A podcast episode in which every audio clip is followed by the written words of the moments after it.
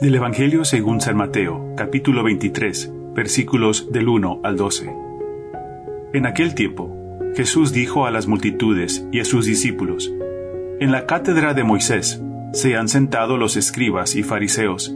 Hagan pues todo lo que les digan, pero no imiten sus obras. Porque dicen una cosa y hacen otra. Hacen fardos muy pesados y difíciles de llevar, y los echan sobre las espaldas de los hombres pero ellos y con el dedo los quieren mover. Todo lo hacen para que los vea la gente. Ensanchan las filacterias y las franjas del manto. Les agrada ocupar los primeros lugares en los banquetes y los asientos de honor en las sinagogas. Les gusta que los saluden en las plazas y que la gente los llame maestros. Ustedes, en cambio, no dejen que los llamen maestros, porque no tienen más que un maestro, y todos ustedes son hermanos. A ningún hombre sobre la tierra lo llamen Padre, porque el Padre de ustedes es solo el Padre Celestial. No se dejen llamar guías, porque el guía de ustedes es solamente Cristo. Que el mayor entre ustedes sea su servidor, porque el que se enaltece será humillado, y el que se humilla será enaltecido. Palabra del Señor. Gloria a ti, Señor Jesús.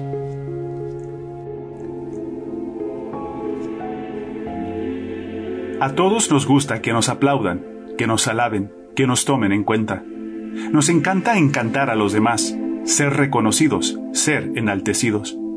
Buscamos los puestos de alto rango, porque ahí llamaremos más la atención. No tenemos nuestra vida en orden, pero queremos ordenar la vida de los demás. No sabemos para dónde vamos, pero queremos dirigir a los demás. No sabemos por qué el mundo está de cabeza, pero pensamos que nosotros lo vamos a enderezar.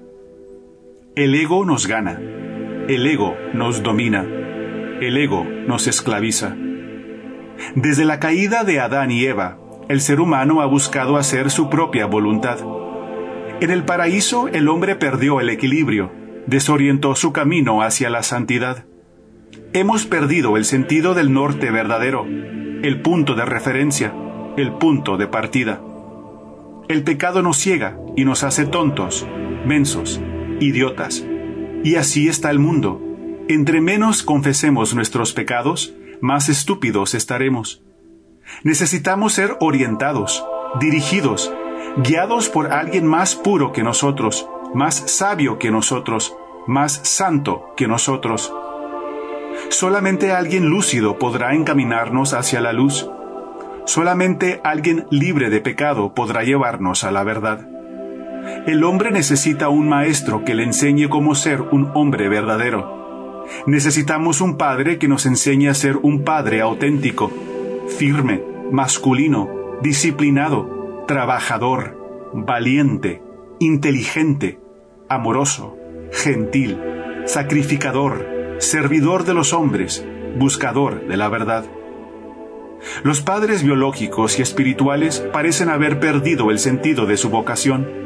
El hombre varón está perdido en el alcohol, la pornografía, la vanidad, la pereza. Está perdido en sí mismo.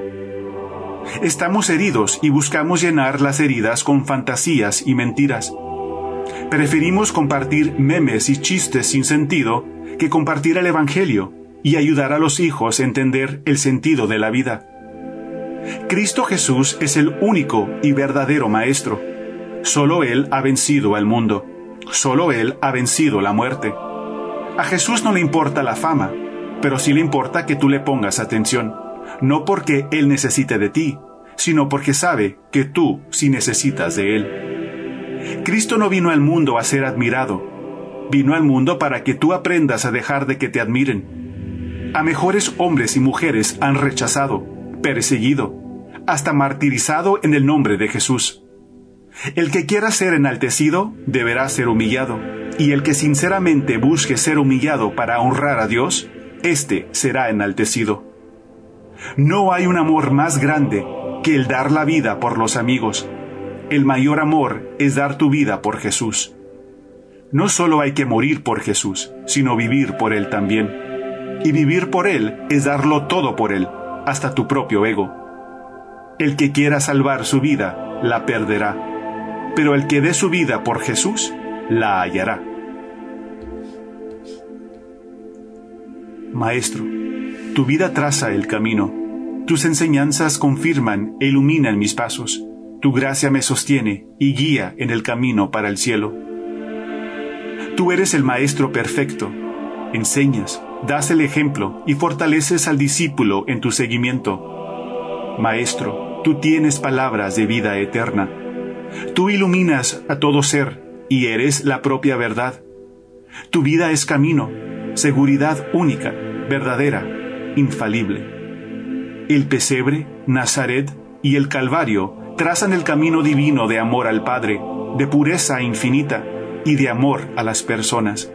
Hazme conocer tus caminos y que en cada momento yo coloque el pie sobre tus pisadas de pobreza, castidad y obediencia. Todo camino ancho no es tu camino, y yo quiero evitar todo camino que no conduzca a ti. Aquello que quieres, yo quiero. Establece tu voluntad en lugar de mi voluntad. Sustituye mi corazón por el tuyo. Sustituye mi amor a Dios, al prójimo y a mí mismo por tu amor. Sustituye mi vida pecadora y humana por tu vida divina. Tú eres la vida misma. Que mis acciones manifiesten tu vida como hizo San Pablo cuando dijo, es Cristo que vive en mí. Vive en mí, oh Jesús, Maestro y vida.